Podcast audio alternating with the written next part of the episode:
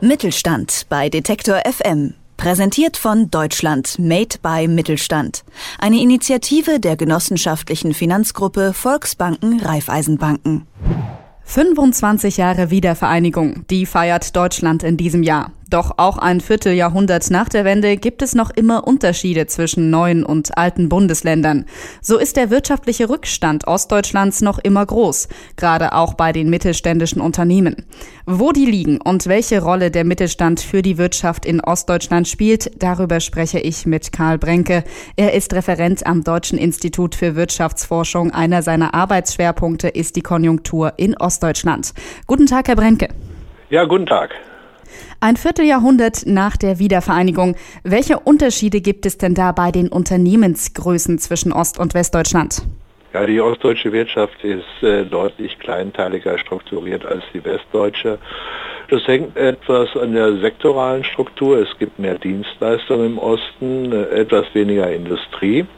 Es hängt aber auch damit zusammen, dass in Ostdeutschland eben nicht die großen Zentralen von überregional tätigen Unternehmen gibt, sondern oftmals der Aktionsradius der ostdeutschen Unternehmen recht eingeschränkt ist. Und das sind dann vor allen Dingen Dienstleistungsaktivitäten, zum Teil aber auch in der Industrie und das macht sich dann eben auch bei der Wirtschaftskraft bemerkbar.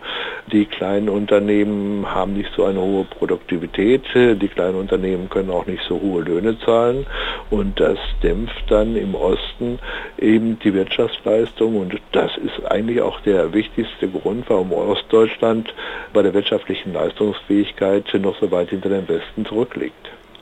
Wie wichtig sind denn dann überhaupt die kleinen und mittleren Unternehmen für die Wirtschaft aktuell in Ostdeutschland? Ja, sie sind sehr wichtig. Also sie spielen die überwiegende Rolle und sind zahlreiche Arbeitsplätze geschaffen worden nach der Wende. Zum Teil gab es ja Unternehmen, die schon in irgendeiner Form zu DDR-Zeiten bestanden, beispielsweise im Bereich des Handwerks. Es sind aber auch sehr viele neue Unternehmen dazu gekommen im Rahmen der Treuhandprivatisierung, aber auch durch äh, Neugründungen, die gar nichts mit den alten Strukturen zu tun haben. Und es gab ja auch nach 1990 1990 riesige Marktlücken, gerade im Dienstleistungsgewerbe, nehmen Sie sich beispielsweise den Bereich der Gastronomie. Da war das Angebot in der DDR ja knapp und das gilt auch für andere Bereiche.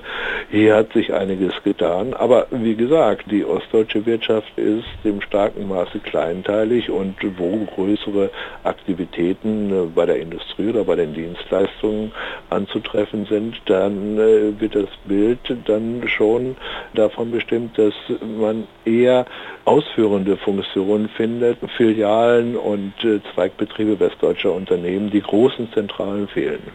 Jetzt haben Sie das schon angeschnitten. Die großen und bekannten mittelständischen Familienunternehmen, die sind oft in Westdeutschland verwurzelt.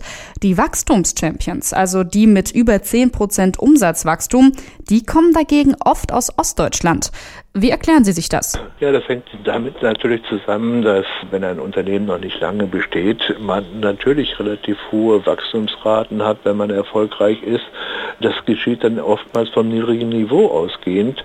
Oftmals ist es dann aber auch so, dass nach einer bestimmten Startphase, wenn es ganz gut läuft, dass man dann eben auf hohe Umsatzzuwächse kommt. Das ändert sich aber im Laufe der Zeit, wenn die Unternehmen größer werden, wird auch die Wachstumsgeschwindigkeit oftmals kleiner. Wie schätzen Sie das denn ein? Wird Ostdeutschland noch aufholen? In den letzten Jahren kann man ja sehen, dass der Aufholprozess weitgehend zum Erliegen gekommen ist. Ostdeutschland bewegt sich knapp etwas über 70 Prozent bei der Wirtschaftsleistung die Einwohner über dem westdeutschen Niveau. Da hat sich eben in den letzten Jahren kaum etwas verändert.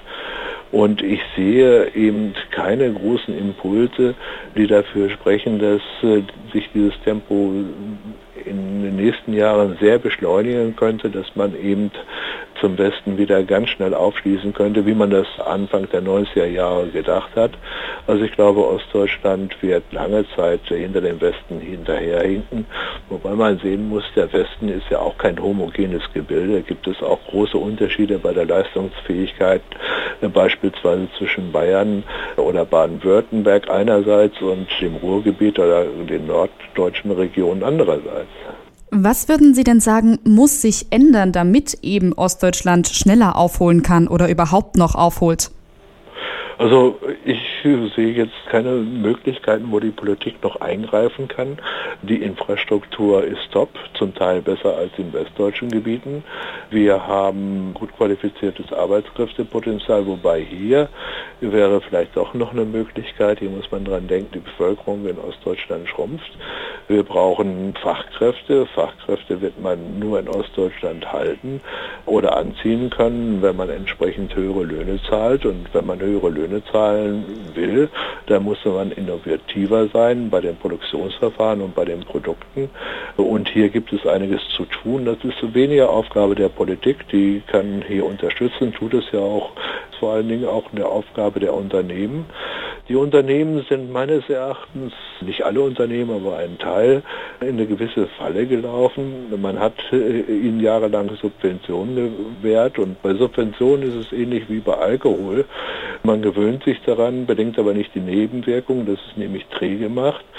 Und man hatte auch lange Zeit aus dem reichen Reservoir an Arbeitskräften schöpfen können, wegen der sehr hohen Arbeitslosigkeit. Und das hat vielleicht auch das eine oder andere Unternehmen davon abgehalten, in hinreichendem Maße in Innovation zu investieren.